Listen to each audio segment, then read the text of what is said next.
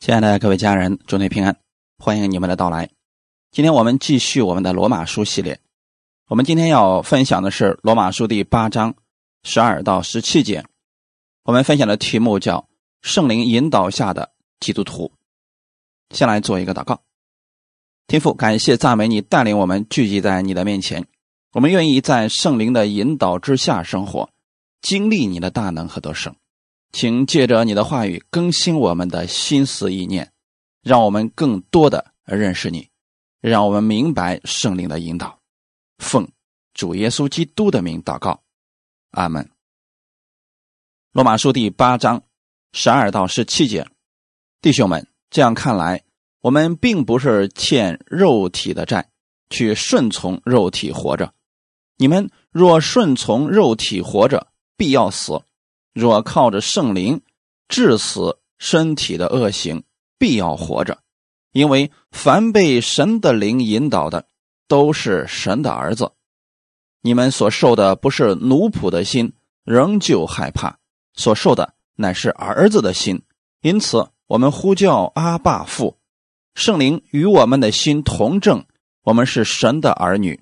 既是儿女，便是后嗣。就是神的后嗣和基督同作后嗣。如果我们和他一同受苦，也必和他一同得荣耀。阿门。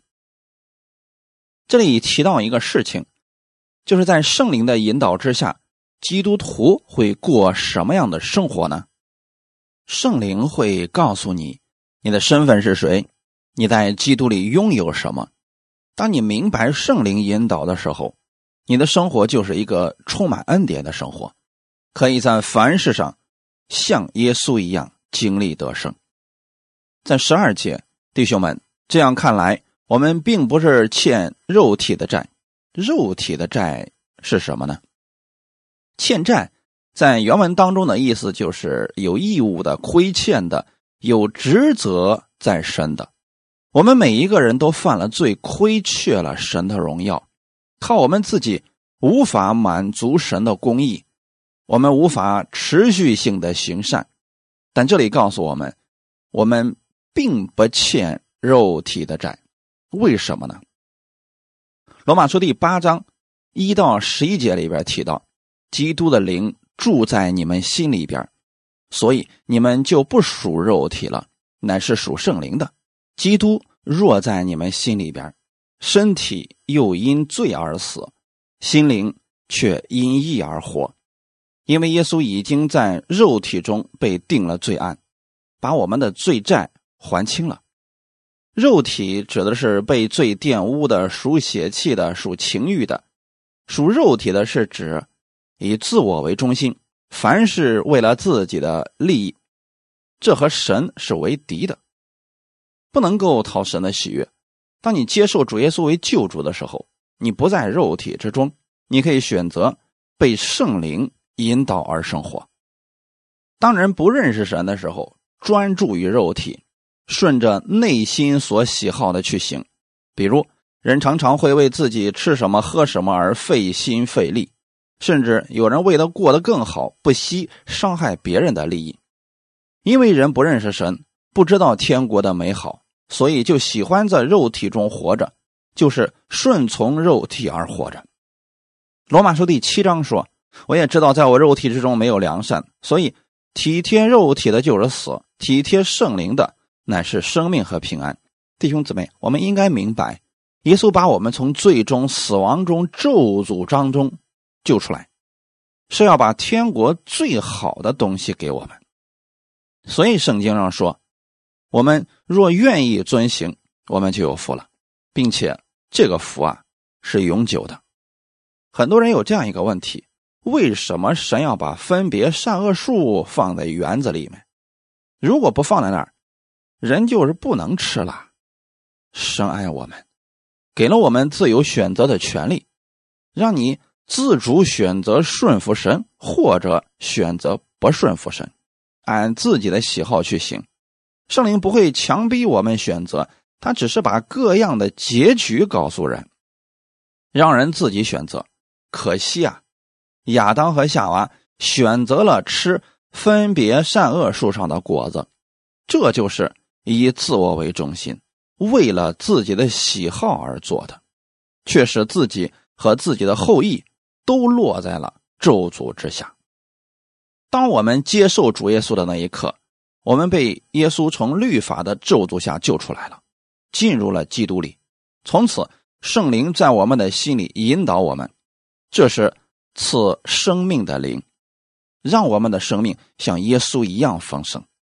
雅各书第一章十五节：私欲既怀了胎，就生出罪来；罪既长成，就生出死来。人如果不被圣灵引导，就被私欲引导。私欲就是完全以自我为中心，这就产生了罪，最后呢，必会结出死亡的果子，对自己无益，对别人也无益处。当然不愿意顺从神，而愿意随从肉体，可能落入疾病、死亡当中，落入各样的患难当中。切记，肉体。一定不会给人带来什么好的，所结的是死亡的果子，疾病、意外、灾祸，这些都是死亡的果子。我愿意所有信徒按圣灵而生活，我们必得丰盛、平安，以及经历各样美好的祝福。十三节，你们若顺从肉体活着，必要死；若靠着圣灵治死身体的恶行。必要活着，这里说的非常的清楚。人如果选择顺从肉体活着，必要死，这是世人走的最多的一条路。很多人信错了，说疾病是神给我们的，为了要磨练我们。他们认为肉体是邪恶的，所以要磨练。但我们要正确的相信神的话语，神绝对不会把疾病给你，神不会把意外的事故降在你身上。这些都不是从神来的，神给你的都是对你有益的。虽然有时会管教我们，但经过这个患难之后呢，圣经上说你必如精金，开始会忧愁，后来你会喜乐的。但神不会用疾病、意外、灾祸来管教自己的儿女。本来好好的一个人，上街以后被车撞断了腿儿。没人说这个事情对自己有益的，从圣灵而来的，一定是平安喜乐。身体的恶行不是指身体，也不是让我们不爱护身体，这里指的是邪恶的想法、情欲和欲望。也就是说，当人心里想的是邪恶的，就会在肉体中发动，借着身体行出来。比如，你看到一个人在做坏事的时候，实际上是他肉体里边所发出来的私欲，是罪在肉体中发动，身体把恶行行出来了。圣灵告诉我们，如果你靠着圣灵，就会致死你身体的恶行，让肉体的私欲在你里边没有果效。罪借着情欲、欲望、贪心、冲动，叫人犯罪，使人被这些东西捆绑，无法脱离，最后让人死亡。唯有圣灵可以帮助我们致死这身体的恶行，使我们活着。致死的意思就是置于死地，就是否定，是指屈服，没有力量再在你的身上，所以不要靠自己致死。自己的肉体是圣灵在帮助你的身体去掉这些恶行。当然，知道私欲没有益处，愿意按神的话语而行的时候，只要人祷告，圣灵就给人能力引导他们走正确的路。切记，除非人愿意，要不然圣灵不能做什么的。你得下决心说：“我愿意顺从神的话语，但我做不到，没有力量。”请圣灵帮助我们。马太福音第七章七到十一节：你们祈求，就给你们；寻找，就寻见；叩门，就给你们开门。因为凡祈求的，就得着；寻找的，就寻见；叩门的，就给他开门。你们中间谁有儿子求饼，反给他石头呢？求鱼，反给他蛇呢？你们虽然不好，尚且知道拿好东西给儿女，何况你们在天上的父，岂不更把好东西给求他的人吗？当一个人的心里知道圣灵的美好，知道天父的爱，他愿意寻求天父的旨意，向神祷告，我们的天父必会引导他，必会让他明白神的美好。我们的神所爱的，他必然会赐福。他乐意我们像他一样得胜，在地上，他希望我们凡事兴盛。你一定要记得，圣灵是和人一同做工，摧毁恶的力量。如果人不愿意让圣灵治死身体的恶行，不想与圣灵一同做工，继续活在罪恶当中，圣灵就不能在人身上做什么。我们多次讲过，圣灵。不是强迫的灵，他尊重你的选择，愿意让圣灵来引导你，愿意让圣灵来帮助你，圣灵就帮助你，但绝不会强迫你，不会控制你的行为。如果你知道自己坏习惯或者口头禅不好，让圣灵帮助你，圣灵就会赐给你力量，粉碎在你肉体当中罪的势力，让你顺从。神的话语而活，这是圣灵的工作。我们要做什么呢？就是随从圣灵的感动，愿意被圣灵引导。有人说，就这么简单，这就是随从圣灵的生活吗？实际上就是这样。很多人不明白什么叫做顺从圣灵的生活，其实就是当有一些不好的事情、不好的意念的时候，你愿意被改正。愿意让圣灵帮助你，比如有些人天天醉酒，知道这个事情不好，他说：“靠我自己，我不能做到。”圣灵，你帮助我把这个酒戒了吧。只要你有一个愿意悔改的心，圣灵就会帮助你，你就借着祷告、借着聚会、借着宣告就能胜过了。有人说，人不愿意，我觉得喝酒没什么不好的呀。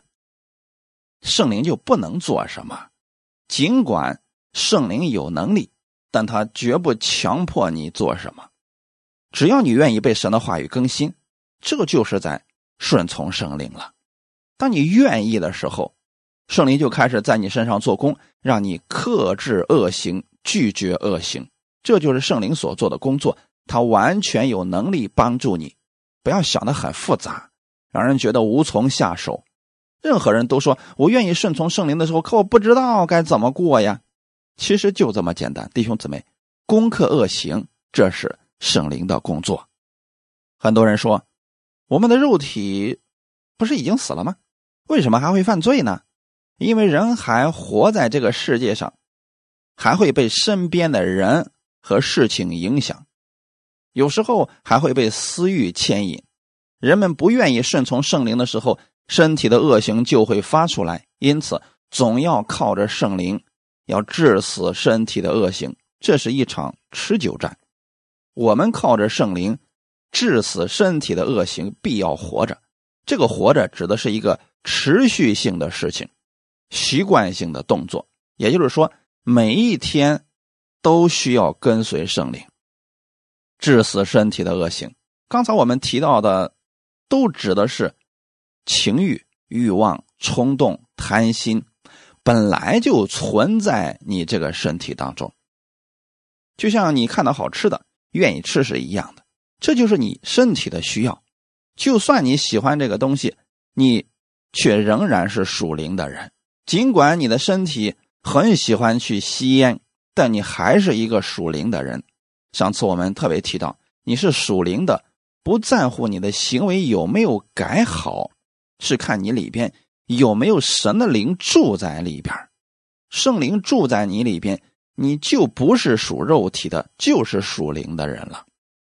但是属灵的人可能会顺从肉体去活着，就是说，一个属灵的人可能会活出属肉体的生活来，比如偷了别人的东西，有了贪心，怎么样能够胜过这身体的恶行呢？靠着顺服圣灵。你知道这也不好，请向主祷告，主啊，赐给我力量，圣灵帮助我，让我胜过这些坏毛病，胜过贪心。我总是想着一夜暴富，也不知道这个事情怎么能够完成。我知道这事儿不好，这想法不好，是应该勤勤恳恳的做正经的工作，就是禁不住要去想这些事情。你借着宣告，多默想神的话语，圣灵会帮助你。去找份工作，正确的活着，你会活得很精彩。圣灵会引导你一步一步的往前走，这就是信徒每天都需要去做的事情。就是说，一天不依靠神，马上就会过顺从肉体的生活。当你顺从圣灵活的时候，就能治死身体的恶行，要成为一个习惯。治死身体恶行的人必得活，是指活出基督样式来。当你顺从圣灵的时候，就活出了基督的样式。有一些人已经信主很多年了，但是没有基督的样式。但你不能说，因为没有基督的行为，一点也不像耶稣，他就不是基督徒。当然了，他还是一个基督徒，只是他没有顺从圣灵而活，是顺从肉体在活着。但他仍然是一个属灵的人，仍然是一个得救的人。只是因着他不断的顺从肉体而活，损失了许多本来神要给他的祝福。得救跟行为没有关系，神希望你靠着圣灵而活着，他不愿意你活在疾病痛苦当中。靠着肉体而活，就会产生嫉妒、纷争、贪心，这对我们没有益处。神愿意你活在圣灵当中，有喜乐、平安、温柔，这多好啊！顺从肉体活着，结出了死亡的果子；靠着圣灵，随从圣灵，活出每天被神所爱、丰盛祝福、得胜的生活，这是更好的。加拉太书第五章十六节，我说：你们当顺着圣灵而行，就不放纵肉体的情欲了。如果人愿意顺从圣灵，就不会放纵肉体的情欲。换过来来讲，如果人不愿意按着圣灵而行，就会放纵肉体的情欲，甚至有人会变得比不信主的更恶，这样反而败坏了主耶稣的名，自己也没有任何的祝福。有一些信徒口无遮拦的，经常毁谤别人、打击别人、定罪别人，但他仍然是一个得救的人，天天埋怨，似乎整个世界都是冤枉他的，就好像只有他是最好的一样，只有他根本的。去顺从圣灵而活，他才能活出得胜。如果不愿意顺从圣灵而活，就是被肉体占有了，这一生他都会活得很悲剧。当他愿意顺从圣灵的时候，就能胜过这些了，因为圣灵会帮助他致死这身体的恶行，就不说负面的话，他就能从过去的痛苦当中释放出来了。格罗西书第三章第五节，所以。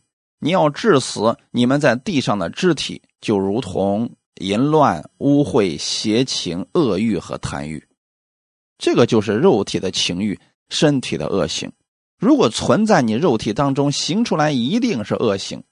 所以，你们要在地上治死你们这个肢体，不是让你治死别人，千万不要把这个肢体理解为其他人。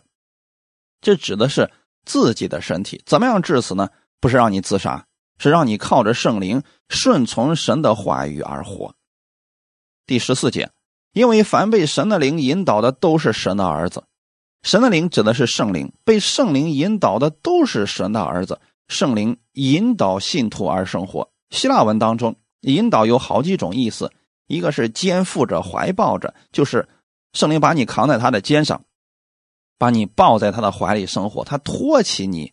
胜过世上各种的引诱，圣灵引导你，把你扛起来放在他肩上了，他成为了你的带领者，他指引你的道路，就像牧人一样，他走在前面引导你往前走，这就叫做圣灵的引导。他在前面给你开一条道路，让你知道这是你当走的路。圣灵引导我们，如同导航一样，一直带你到终点。带到耶稣基督那里，使你越来越像基督。在生活当中，怎么才能够知道是圣灵在引导我们呢？这是非常重要的事情。很多人也愿意过被圣灵引导的生活，可是究竟如何来行呢？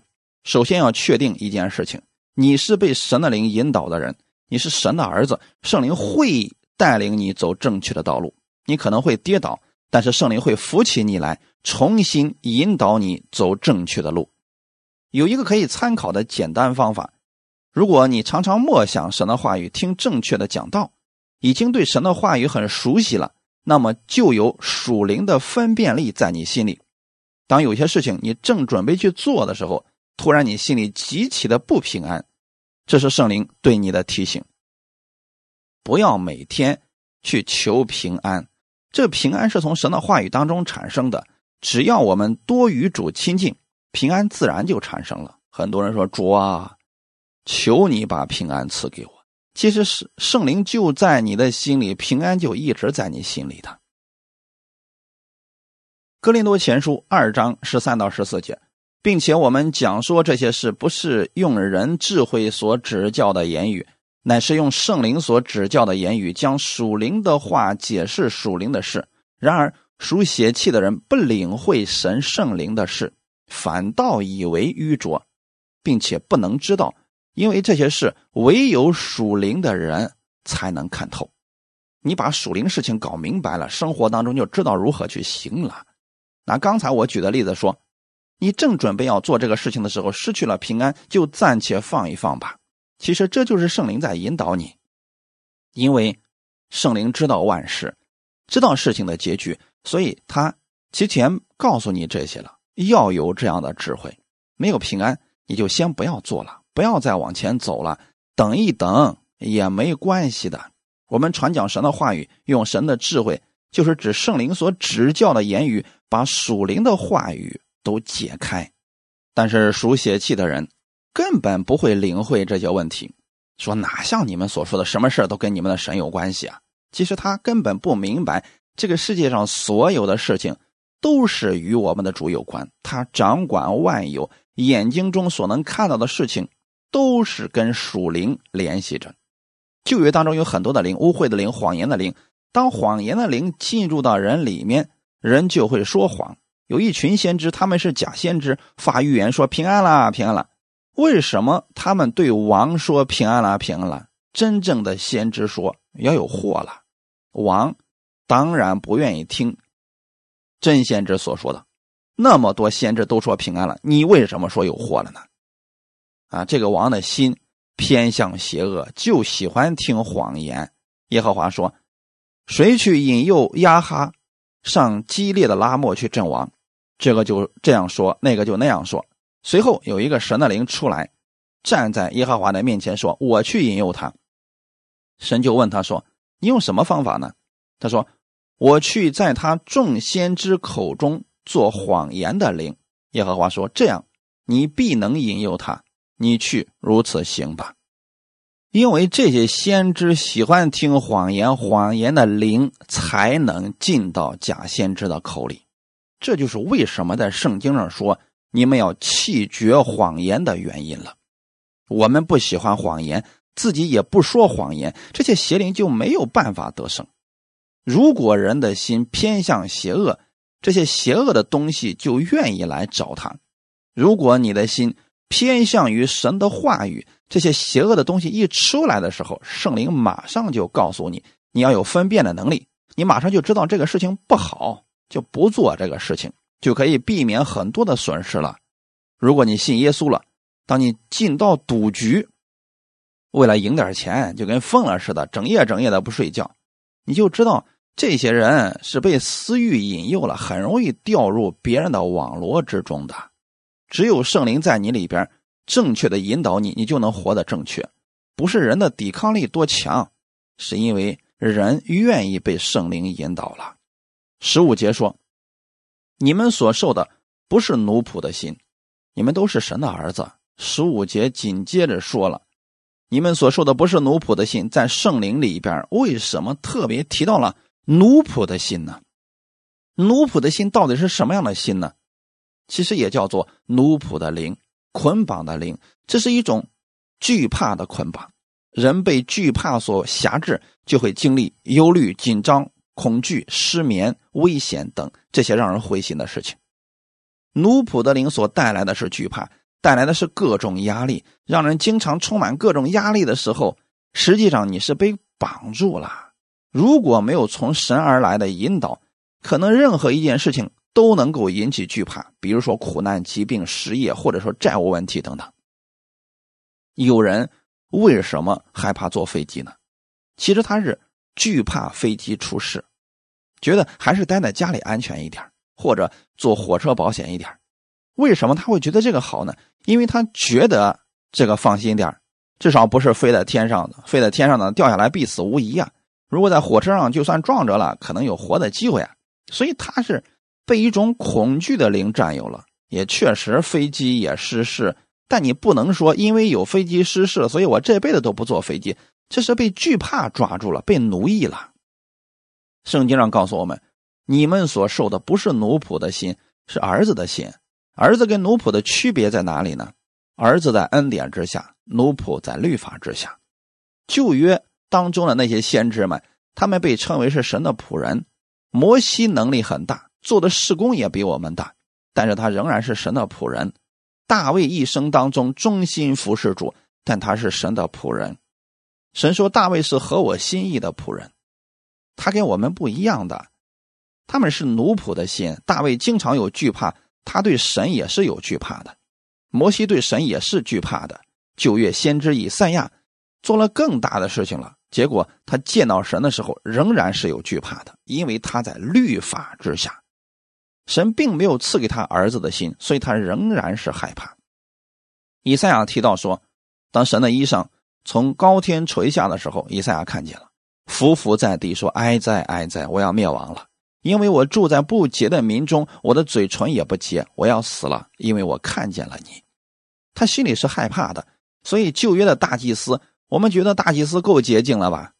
他已经是在忠心服侍主了。但是每年大祭司进到至圣所的时候，他仍然是惧怕的，因为他是奴仆的心。为什么呢？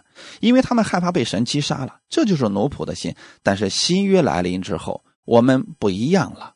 圣经上已经明确的告诉我们，今天你所受的不再是奴仆的心，告诉你不要再惧怕了，不要再害怕了，因为你所受的是儿子的心。旧约当中有哪一个先知敢呼喊我们的天父为阿爸的？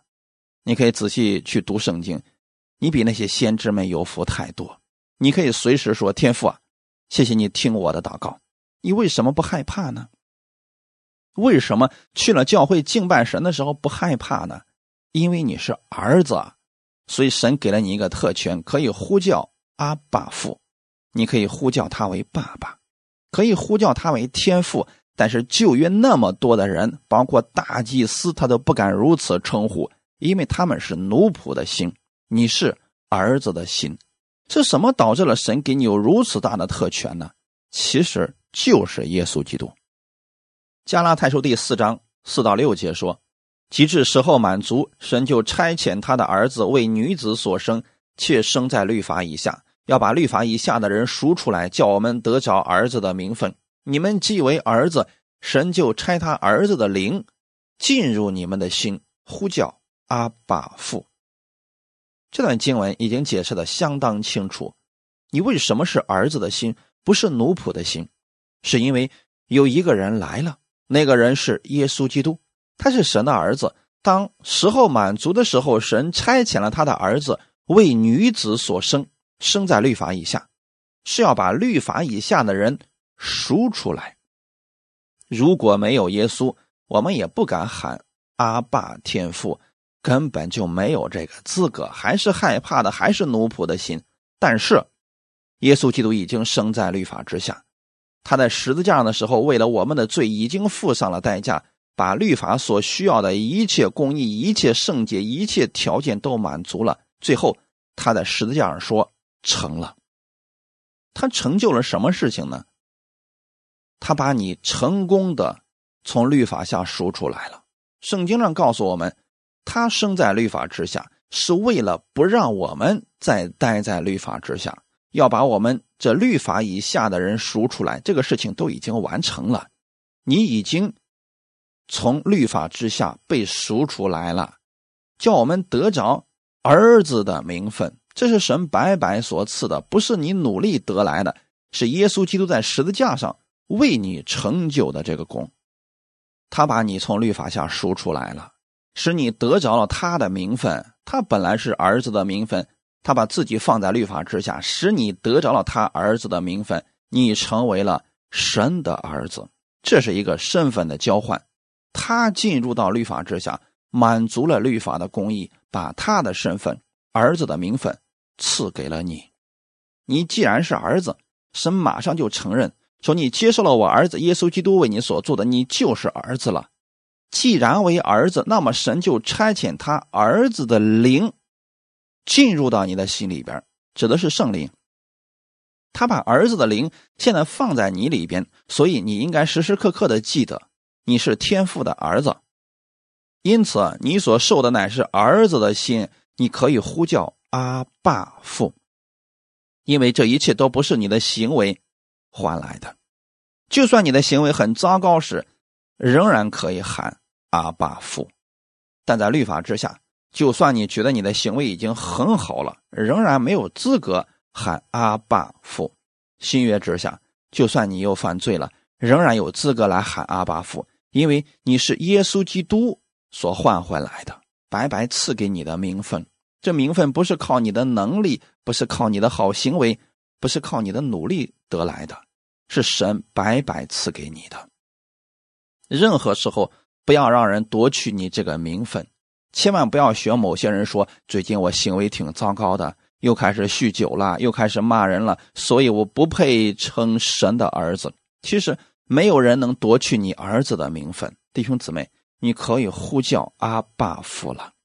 因为神儿子的灵已经进到你里边了，圣灵给了我们一个亲近神的途径是什么呢？让你知道你是神的儿子，让你知道圣灵一直在引导你。当你知道你是神的儿子的时候，你就能过顺从圣灵的生活。当你愿意去亲近神，愿意按神的方式去生活，只要有愿意的心，圣灵就帮助你。你是蒙神悦纳的儿女。圣经上告诉我们，圣灵与我们的心同证，我们是神的儿女。圣灵已经告诉你，你是神的儿女了。你说我也相信我是神的儿女，是借着人的相信，还有圣灵的提醒，这两个放在一起，你心里说对，就是这样的。你里边有些疑惑，一直解不开。刚才听牧师一讲，你说对对对，就是这样的，这正是我所需要的，这正是我想要的，这就是圣灵与我们的心。同证出来的一些事情，你拥有儿子的心，不是奴仆的心，不是惧怕的心。不要怕神，远离神，因为神不再纪念你的罪，他愿意每一天都怀抱着你，手拉着你，引导你往前走，因为你是他的儿女啊。圣灵与你的心早已经同证了，你是神的儿女，没有人能夺去。感谢神，你拥有儿子的心，不是奴仆的心，不是惧怕的心。是耶稣用他的生命所换回来的。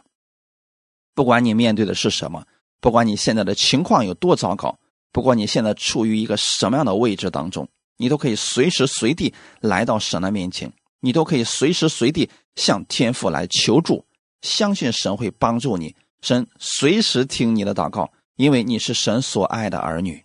这是圣灵引导之下的基督徒。圣灵会告诉你这些事情，会告诉你是神的儿女，你可以随时呼叫阿巴父，你才能活出这圣灵引导的生活。希伯来书第十章十九节告诉我们：弟兄们，我们既因耶稣的血得以坦然进入至圣所，大祭司进至圣所是害怕的，因为他是奴仆的心。但你为什么坦然无惧呢？因为你是靠着耶稣基督的血。神一切的恩惠白白的临到你身上，你所有的罪被神赦免，神已经喜悦你了，称天父为你的阿爸父。你现在是神的儿女，因为主的眼看顾一人，主的耳听他们的祈祷。这是彼得前书三章十二节。你是艺人吗？你确定你是艺人吗？一定要确定。所以，神的眼睛一定会看顾你，神的耳也一定会听你的祷告。这就是圣灵要告诉你，你才能活出一个被圣灵引导的生活来。惧怕是什么？恐惧里边释放出来的一定不是好的。当你知道你是儿子的心、儿子的灵的时候，就产生了信心。你知道神愿意把他一切的丰盛都赐给你，在世上的时候，作为父母最爱的儿女，父母都舍得把最好的给他儿女，何况爱你的天父，所以他会把更好的赐给你。这就是天父赐给你的特权。哈利路亚。十七节说：“即使儿女便是后嗣，就是神的后嗣，和基督同为后嗣。如果我们和他一同受苦，也必和他一同得荣耀。”我查过一些其他的经文，一些其他版本翻译比较离谱的说，耶稣基督是儿女啊，我们是养子。有人把那个后嗣直接翻译成养子，在中国，养子跟儿子差别太大了，所以我们不要把后嗣给理解错了。我特别查了一下原文，后嗣指的是一种人能够承受神应许产业的人，是一个合法的继承人。弟兄姊妹，你是神的儿女。你就是能够继承神应许产业的人，你就是神应许合法的继承人，这样能理解吗？圣经当中有很多神的应许是给他的儿女的，你是他的儿女，你便拥有继承这应许的资格。这个词的意思是，你既是儿女，便有了继承神应许产业的资格，就是神合法的继承人，并且。你是和基督同时都承受神产业的人，你拥有合法继承的资格，就像大儿子和小儿子一样。耶稣是大儿子，我们是小儿子，我们同时都有继承父亲产业的资格。只不过大儿子继承的是双份，我们继承一份。你是神的儿女，所以圣经上所提到的那些应许，你都有资格去继承。神的应许是这样的。只要是神写在圣经上的应许，都是给你的。比如圣经说，在基督里边，使你所需要的一切都充足。圣经当中那么多的应许都是给你的，因为你拥有合法的继承权。圣灵见证，我们拥有这样的特权。当你读到这些经文时，要大声的宣告出来，说：“这就是我在基督里边所得的福分。”凭据就是圣灵。因为你的身上有一个印记，就是圣灵。圣灵是我们神儿女的保证人，就像一个担保人一样。为什么你有资格来继承神的产业呢？圣灵就是担保，就是相当于说告诉你，你有这个资格得着。圣灵说：“还记得耶稣在十字架上为你所做的吗？”所以你拥有这个资格，圣灵就会告诉你，不是靠你自己的努力得来的，是神赐给你的。当神把这个圣灵赐给我们的时候，是用印印了我们。哥林多后书第一章二十二节说：“他又用印印了我们，并赐圣灵在我们心里做凭据。当你怀疑神是否愿意赐福给你的时候，圣灵告诉你：是的，神愿意，因为你是他的儿女，你有合法的继承权。抓住一条，完全够用了。”以弗所书第一章十三节也说了：“你们既听见真理的道，就是叫你们得救的福音，也信了基督。既然信他，就受了所应许的圣灵为印记。这个印记就是圣灵，是神来识别我们是不是他儿女的非常重要的一个标志。圣灵见证我们就是合法的继承人。如果承认神就是你的天赋。”你就拥有继承他产业的权利，相信神儿子已经为我们换回了这样一个资格，让我们成为了神的儿女，你就拥有了合法的继承权。我们是应许的后裔，应许的后嗣，是神把亚伯拉罕的应许放在了我们身上。神应许了亚伯拉罕说，他的后裔要承受世界，要成为大国，而你就是他的国民之一。所以你也拥有继承这世界福分的资格，因为神应许亚伯拉罕和他的后裔必得承受世界，不是因为律法，而是因信而得的义。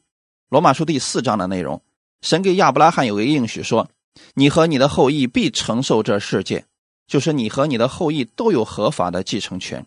神已经赐给你了，这个权柄已经放在你身上了。”所以你是神荣耀的后嗣，这是神荣耀合法的继承人，而且你是有合法的依据，那就是圣灵。圣灵在这里边告诉你，神已经签了这个合同了，这个就是你的，不要怀疑，勇敢的领受。当你明白这个的时候，每天早上起来可以祷告：主啊，我相信今天是被你所赐福的一天，我手所做的必有你的恩惠。为什么你可以这样大胆来宣告？因为圣灵已经提醒你，你是神的儿女，你拥有继承他一切祝福的权利。所以今天你才能如此大胆的来宣告，并且相信你一定会临到这样的祝福。一个跟随圣灵引导的人会去宣讲耶稣基督的福音，会乐意去告诉身边的人，让这些人不再活在痛苦当中，不再被奴仆的灵辖制，让他们进入到了这自由当中，让他们享受神儿子的灵给他们带来的喜乐。